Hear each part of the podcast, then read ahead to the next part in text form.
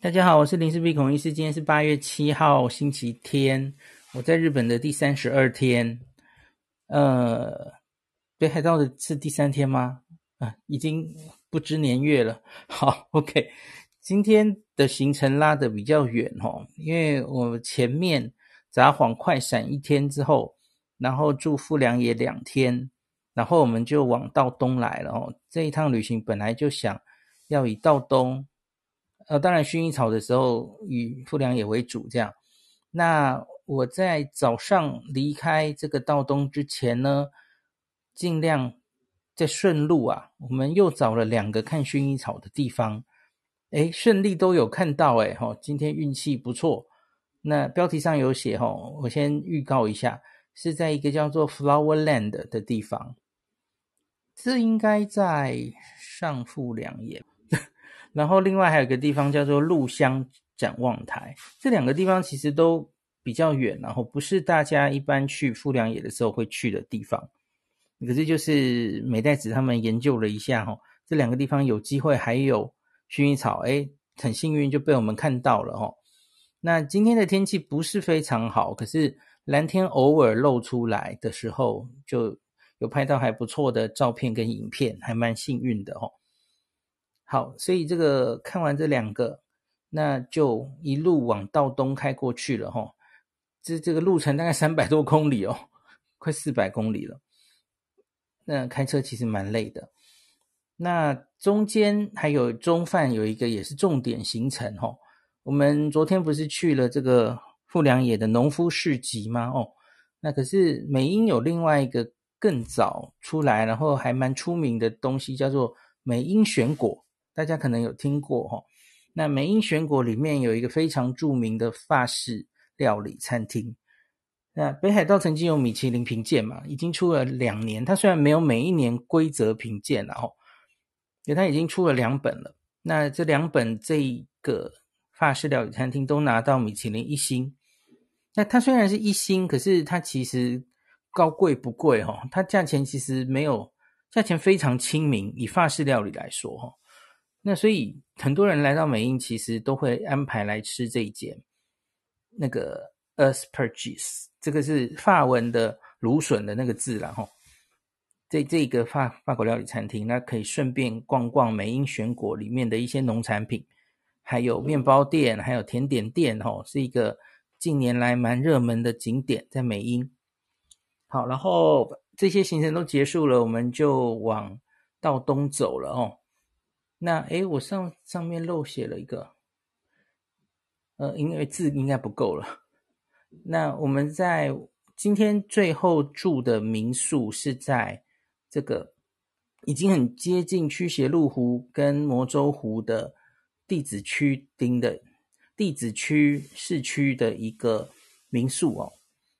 那就是我之前跟大家说这个。加藤水产的老板安排的啦齁，我们就要在地址区这个附近，这两天大概行程都在这里齁，看看这个道东有什么魅力这样子。那这个是他认识的人开的民宿，所以今天会住这个民宿。那往从从这个我们路线是这样的，从呃富良野，然后经过代广的周边，代广的北边没有进代广了哈，经过上市幌。然后会经过阿寒湖，那所以我们在黄昏的时候去逛了一下阿寒湖，在湖边散步了一下哈。那最后天都黑了，然后再一路开到地质区町这边来。那这个山路哦，这开过来是山路哦，然后山路边就看到了一堆一堆鹿，鹿就在路边这样子，然后就很怕会撞到鹿哦。这个不是常常看到这个路标上都有。要小心动物这个出没，注意哦，鹿鹿会忽然跑出来哦。我今天真的看到好多鹿哦，那所以开开过来，在晚上的时候，反而是他们出没的黄金时间哦，所以要很小心，不要撞到他们这样子哦。好啦，最后就入住民宿，然后吃了晚餐这样子哦。今天到了民宿已经有点晚了，八点以后，可是有帮我们准备好晚餐，然后。就晚餐吃了螃蟹火锅，哈，呷哺呷哺的蟹脚的火锅这样子。好，那这是今天一整天的行程，然后到到东来了，今天移动在在车上的时间比较久了哈。那可是明后天呢，大概就都在道东这边活动。最后我们会从女满女满别机场再往走下面，然后女满别机场直接回东京，所以就不用再拉车这么远回往回走了哈。好，简单讲完，那现在来详细的讲哦。那今天一早我们先去了一个。因为就在找哪里大概还有薰衣草，我们知道薰衣草大概都已经进入八月之后就陆续，要不是被收割掉了，要不是它的其实开花时间已过，它的这个颜色变暗淡了哦。那我们今天找了两个地方看，都看到了，可是它的呃原因各自不太一样哈、那首先我们找了一个叫做 Flower Land 的地方，这个地方其实也是里面种很多花田了哈、哦。那比较特别的是，它可以有手做的薰衣草体验。那做什么薰衣草枕头啊、薰衣草明信片等等的哦。这个其实有一阵子蛮多团客会带来这里做的哦。那可是最近 Flowerland 这个地方哦，其实在疫情之前啦，呃，就已经旅客越来越少。呃，不是确定很确定什么原因啊，反正大家都会去富田农场，都会去四季彩之丘，这里是。比较有人气的哈，那 Flowerland 的这个地方，也许是相对薰衣草它种的没有别人多吧哈，所以它相对比较不受到青睐啊。那结果一直到现在，它现在已经是疫情中了哈，疫情这个我们今天是星期天去嘛吼，明明我们在前一天看到富良野好多地方旅客都很多嘛，日本本。本国的旅客很多，哎，可是 今天也在这个地方也冷冷清清，几乎没有旅客了哈。那为什么那个美代子他们会带我来这里？是因为这他们本来就会带客人来这里，因为在疫情前这里就是一个相对人没有那么多的地方。可是其实它的花田，然后他可以看到薰衣草，其实都也他他们觉得其实不会输，我我也觉得不会输哈。远方。因为它也是在一个山丘上哈，所以远方一一样可以看这个呃富良野平原，然后后面是这个十胜连山的风景哦，非常漂亮哦。那不知道为什么比较相对不受欢迎，那可是对我们来说反而是好事，反正就是人少嘛，人少好照相这样子哦。不然你在那个富田农场啊移动的时候，就满满山遍野都是人啊。你你很难照到没有人的照片这样子哈，好，或是或是你很难停下来，因为他可能要一直走一直走这样子哈。好，那这里能够做的事情其实也很多。我刚刚说除了薰衣草体验之外，另外它也有哈密瓜可以吃哦，就类似昨天这个富田农场隔壁的那个呃富田的 Melon House 一样哈，它有那种。呃，现场你就可以吃，那你也可以，当然是买回去了哈。那这里的价钱哈，又比富田农场更便宜一点哦。其实应该是说，富田农场那个价钱是在观光农园很正常的价钱。那可是在这个 Flower Land，它可能就是因为旅客相对少哦，它它就比较佛心价这样子哦。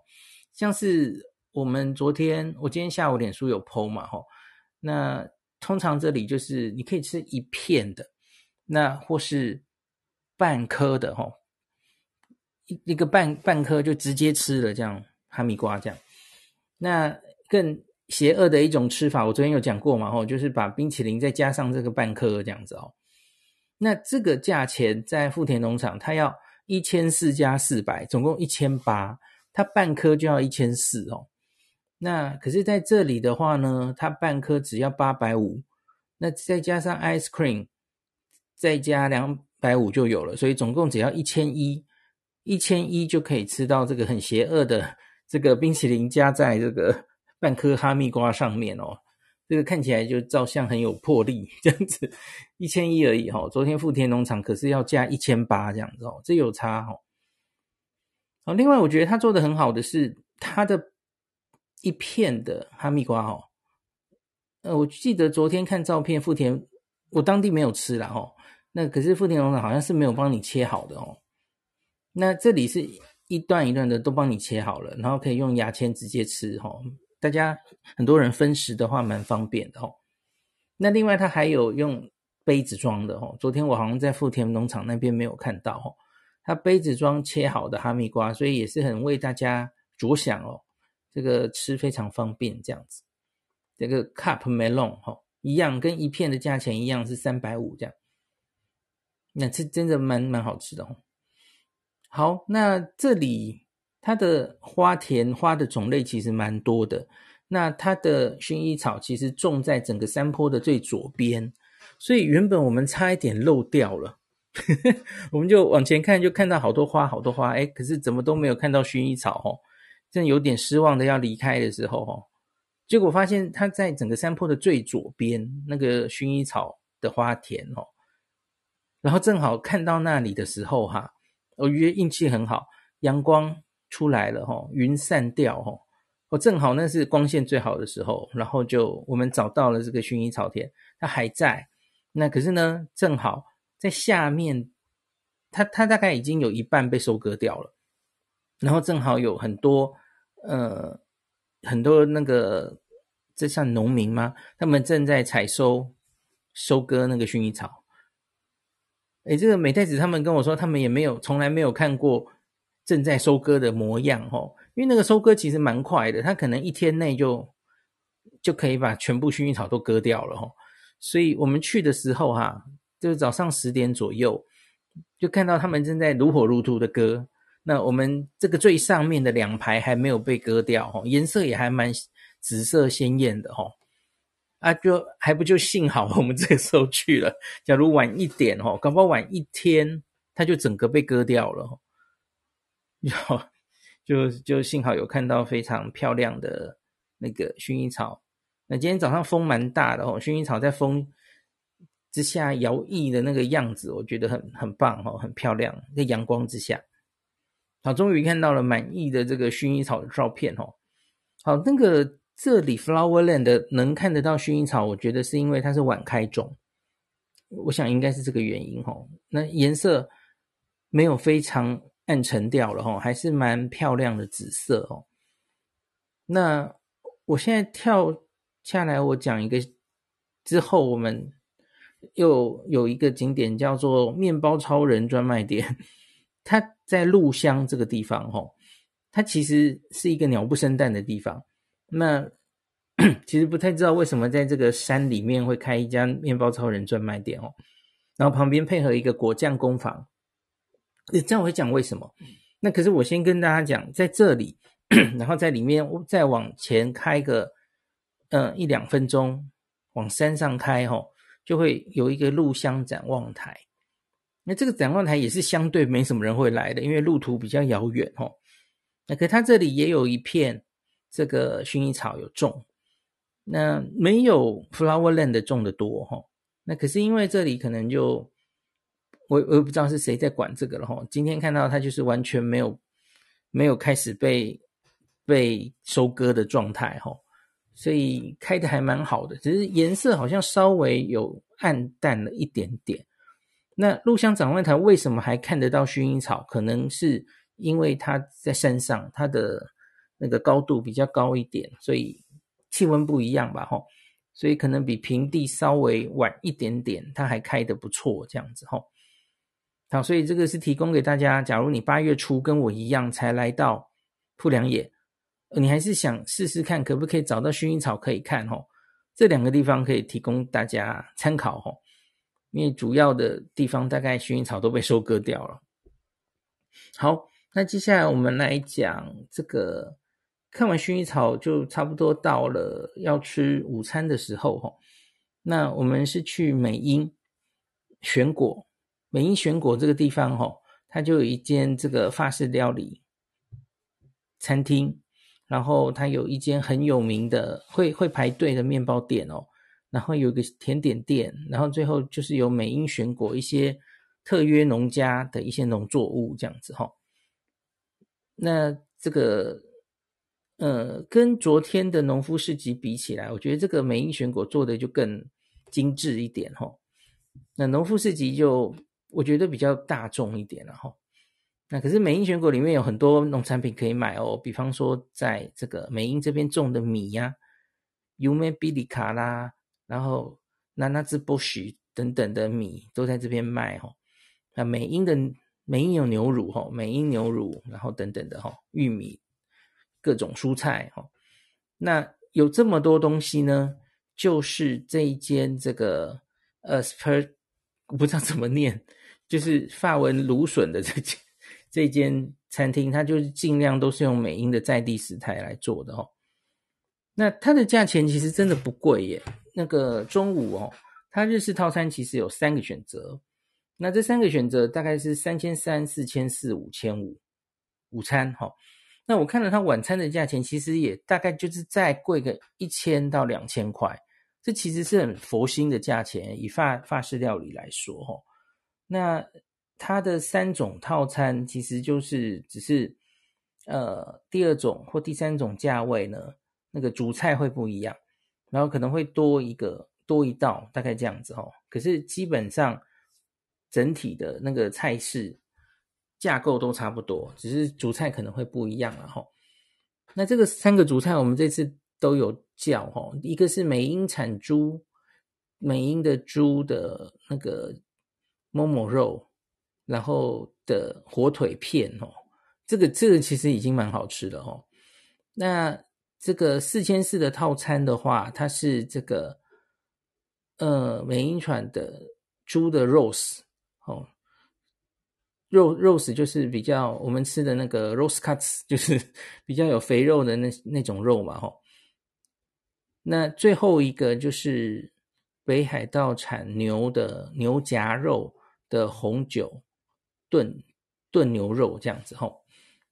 那这三种主菜，其实我反而最喜欢这个美英产猪的肉丝的这这一道，吼。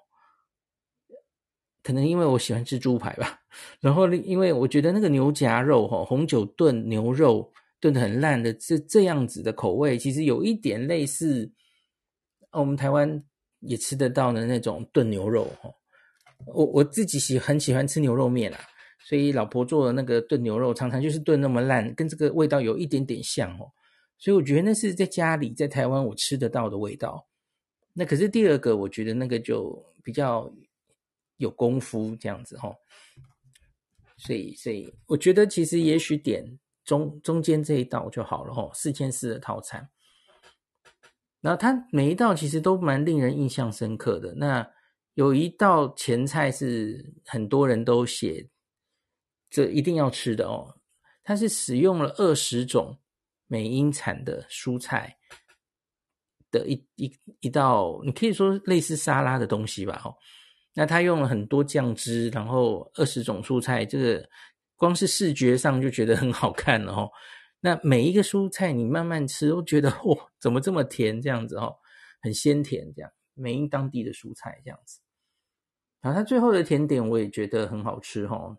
他的甜点其实就是一个呃香草冰淇淋，可是他他这个上面写牛乳酥贝。苏苏鲁贝，苏鲁贝应该是冰沙的意思啊，可是我吃起来明明那就是一个 牛奶冰淇淋啊，吼，不不，而不是冰沙那种口感，不知道不知道为什么吼。那它下面的酱有放起司进去，然后这个牛奶冰淇淋真的是 非常非常好吃，就是为整个套餐做一个很好的收尾，这样子吼。那它整个餐厅其实餐厅的环境。那个装潢也非常有质感哈，真的值得大家来哈。即使是晚餐，它晚餐没有贵到哪里去哈。以法式料理来说，通常在日本的法式料理，中餐很划算，可是晚餐可能就会跳一倍的价钱哦。比方说东京，东京中中餐的法式料理也许三三到五千块可以，可是它晚餐也许就跳到一万、一万五、两万去了哈。可是这间很佛心，他连晚餐都没有跳那么高，我觉得又真的是入选米其林一星的，应该是很适合用来入门的一间店吧，我觉得。好，那吃完了，当然就去旁边的面包店或是甜点店，然后美英选果逛一逛哈。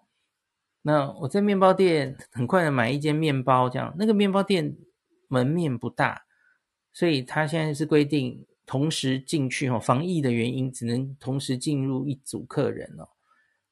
那其实就有点压力，你在里面的时候哦，店员就出来招呼你，然后他就盯着你看，一次只有一组客人，然后就觉得很有压力哦。啊，我就因为这种压力，我就买了一个面包哈。一个奶油面包哦，我觉得那个奶油非常非常好吃。我后来在车上把它吃掉，哈，就不会太腻的感觉，哈。虽然它那个奶油面包里面就是面包在外面，然后奶油非常非常多奶油，原来有点怕会不会太腻，哦，不会，很清爽的奶油，然后觉得很好吃，哦。听说平常这这间面包店是会排队的哦，我今天去是没有排队哦，所以很快的买到这个面包吃吃看，还蛮满意的哦。好，所以我们就讲完美瑛选果了，那接下来就是又开了一段路，到了我刚刚讲的那个鹿乡展望台。那鹿乡展望台其实在山里面哦，然后它其实有两家店开在一起。一个是面包超人专卖店，你一定会很奇怪，为什么在山里开一个面包超人专卖店？这其实是有原因的哦。他隔壁有一个果酱工坊，老奶奶的果酱工坊哦，是这个想做果酱的人，那他很有行动力哦。他当年在这边，那这里有一个共济农园，反正就是当地当地的农农夫们，然后。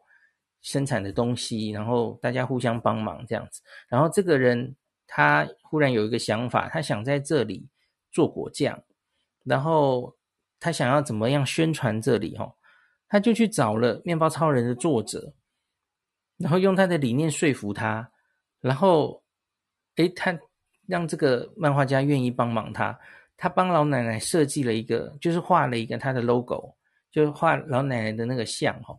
然后老奶奶就更进一步跟他说：“那我们要不要在这里一起经营？就是开一间面包超人专卖店 等等的哦。”结结果这个作作者就答应了哦。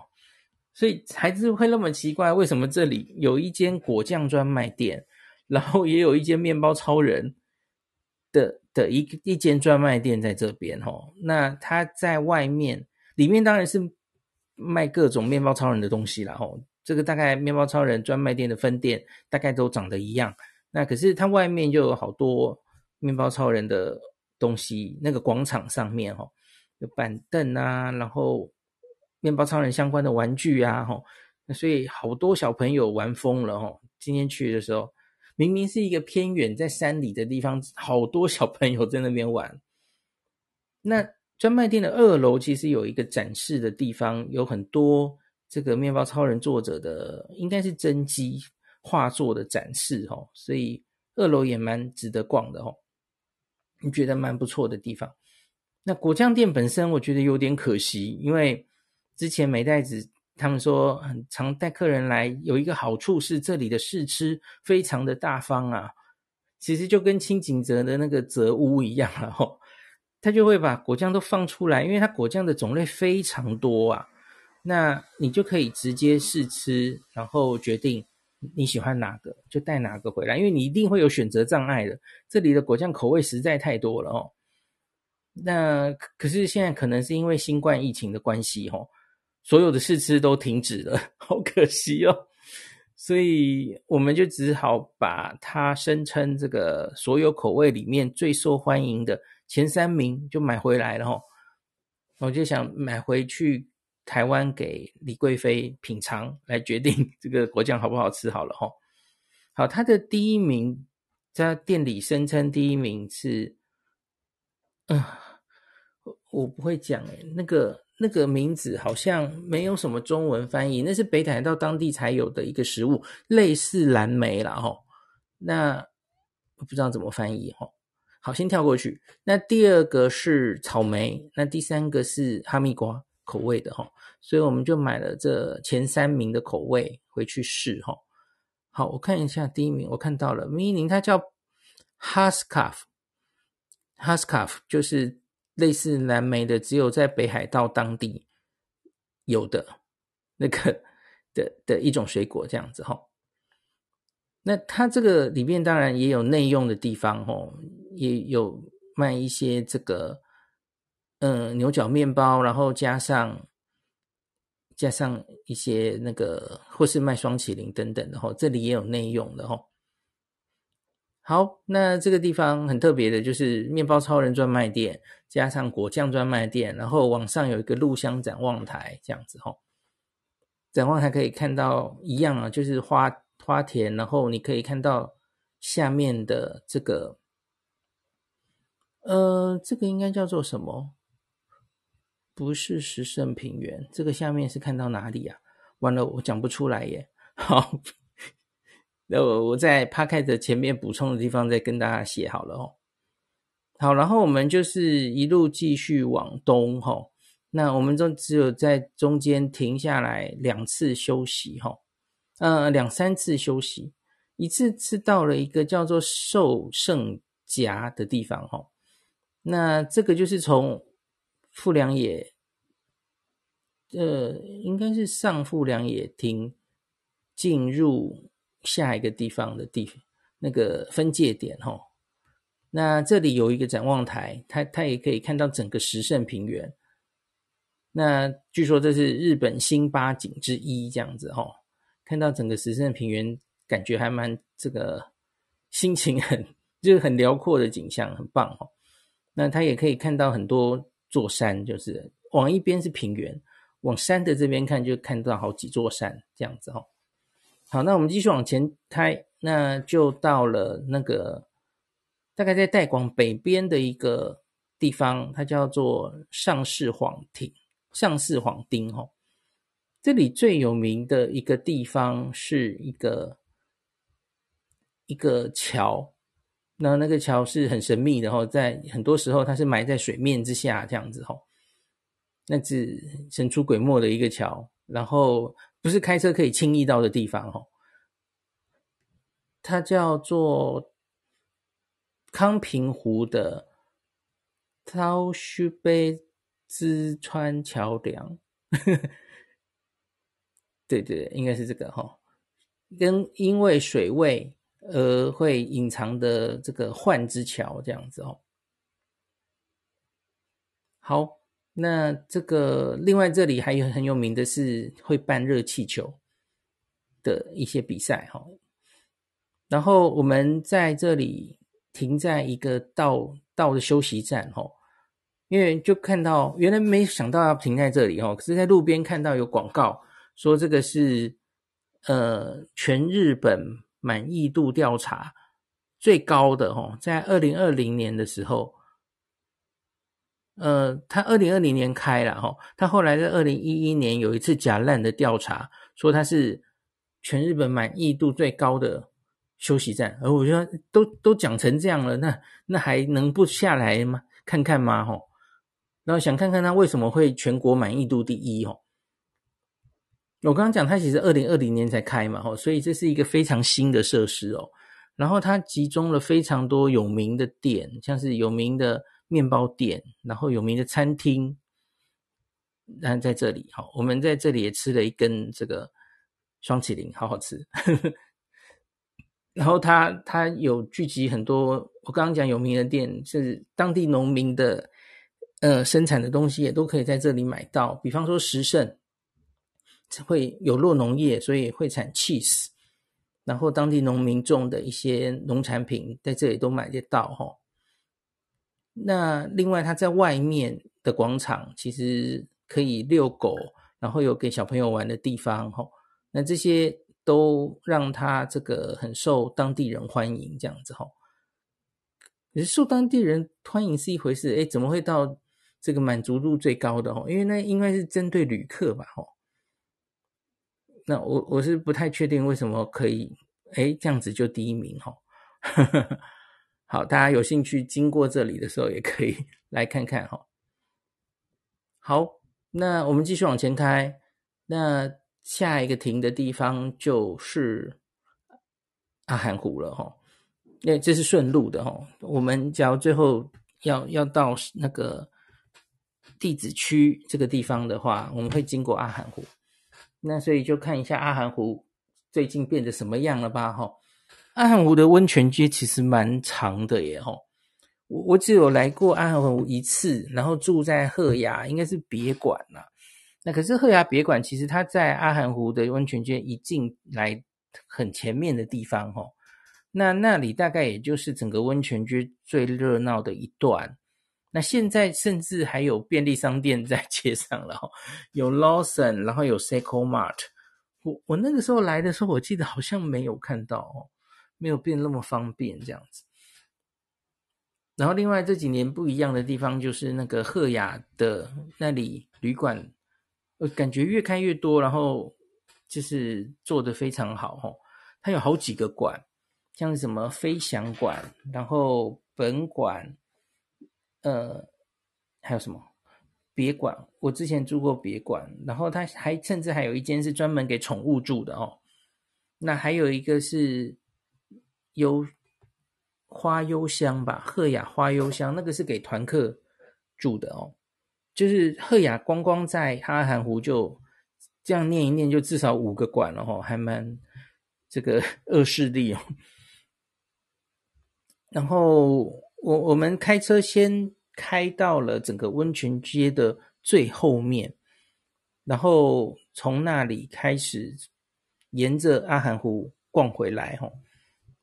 那在那里首先看到了有一个新的竹汤哦，这以前没有看过哦，在街上有一个竹汤加脚汤哦，所以你假如逛累了就可以在这边哦。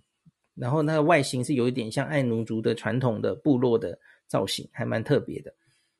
那他在外面的地方有自动贩卖机，直接卖毛巾啊，所以你不用自己带毛巾，就就可以直接有毛巾。然后那毛巾还蛮特别的哦，好像有那个呃，阿寒湖不是特产有一种蓝绿藻嘛，吼的的那个绿色的图案在上面，这样子吼。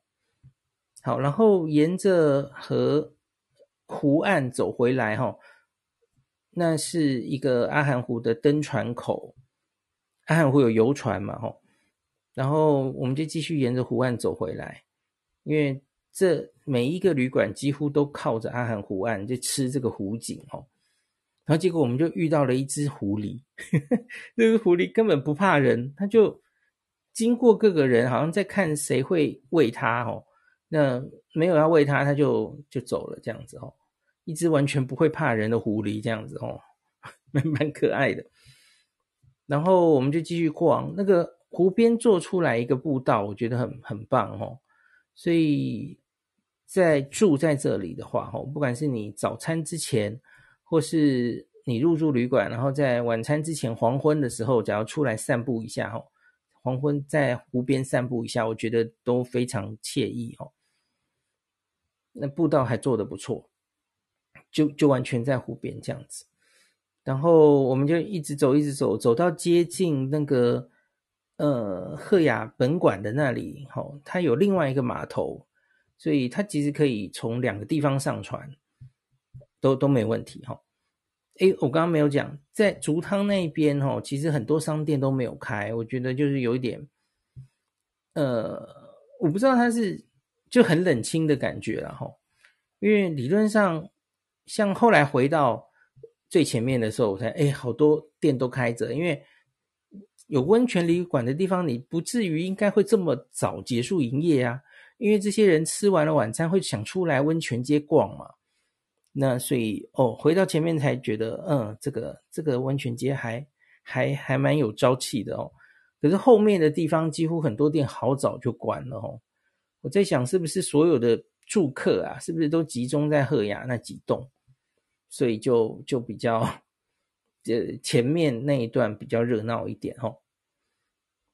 好，然后大概阿寒湖还蛮看起来蛮有规模的哦，在赫雅下面还有一个广场，爱奴的广场哦，它会有声光效果的表演，然后表演呃，反正跟爱奴族有关的这种，这个这个应该叫什么呢？嗯，声光秀。那这个类似的东西，我在三年两年多前的这个杂幌雪季有看到过，它它还蛮精彩的。然后在在住在赫雅的房间里的话，你往下面看这个广场，也许你就看得到了哈，不用真的到最下面来看。好，然后最后我们就继续开车哈，要开到今天所在的这个驱邪路湖附近的这个地址区的这个民宿哈。那可是这个从阿寒湖出来，其实就是山路嘛，哦，下山，然后到地址区。那这个时候天已经完全暗了哈，所以在这个路上哈，我真的是看到超多的鹿在路边的哦。通常是有角的雄鹿会比较容易。这个大摇大摆的，直接在路上，哦，你也不知道要躲这样哈。雌鹿会看到声音或光，就很快就跑走哈。可是雄鹿就在那边晃逛大街这样子哦。所以我们像晚上开过来，根本不敢开太快哈。所以最后是八点差不多才到民宿这样子，然后就是很小心很小心的开，然后那个开车的小江就说这个。这样子开一个小时，好像比在雪地里开三小时还耗费精神哦，因为就是很怕这个忽然有什么动物冲出来这样子哦。所以大家假如是要在晚上开车，要真的是非常非常小心哦。白天好像还好一点点哦，好像就是傍晚到晚上，其实这些鹿就容易出来这样子。好，那今天在倒是只有看到鹿了哈，哦，好像有看到一只狐狸。除了那个阿寒湖隔壁的那一只哈，道东大概是最容易在路上遇到动物的地方了哈。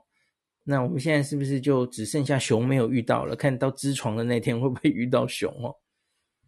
好，那最后就到了民宿了哈。那这个民宿他今天有准备晚餐给我们吃哈，可是我觉得我们吃到的应该不是一般旅客吃到，他可能因为就说哎，台湾来的布洛克哈。可能有特别准备比较特别的餐厅外送的东外外教的东西，比较丰盛一点哦。那他今天的晚餐，我不知道他会不会提供给一般客人哦。今天吃的蛮特别的，是一个松叶蟹蟹脚的一个呷哺呷哺的一个火锅哈。然后这样子烫完，然后里面有很多蔬菜嘛哈。那烫完之后。那个汤就变得很鲜甜，然后是味噌汤底的吼，那最后就可以放米做成杂炊这样子哦，我就很满足的一餐这样子。然后那个他有跟我们说那个外教的餐厅是哪一间吼，听说是这里，然后是一个老板非常喜欢台湾，很爱来台湾的一个老板吼，所以我们后天好像会去他的餐厅吃，也许会啦吼，也许会见到这个老板。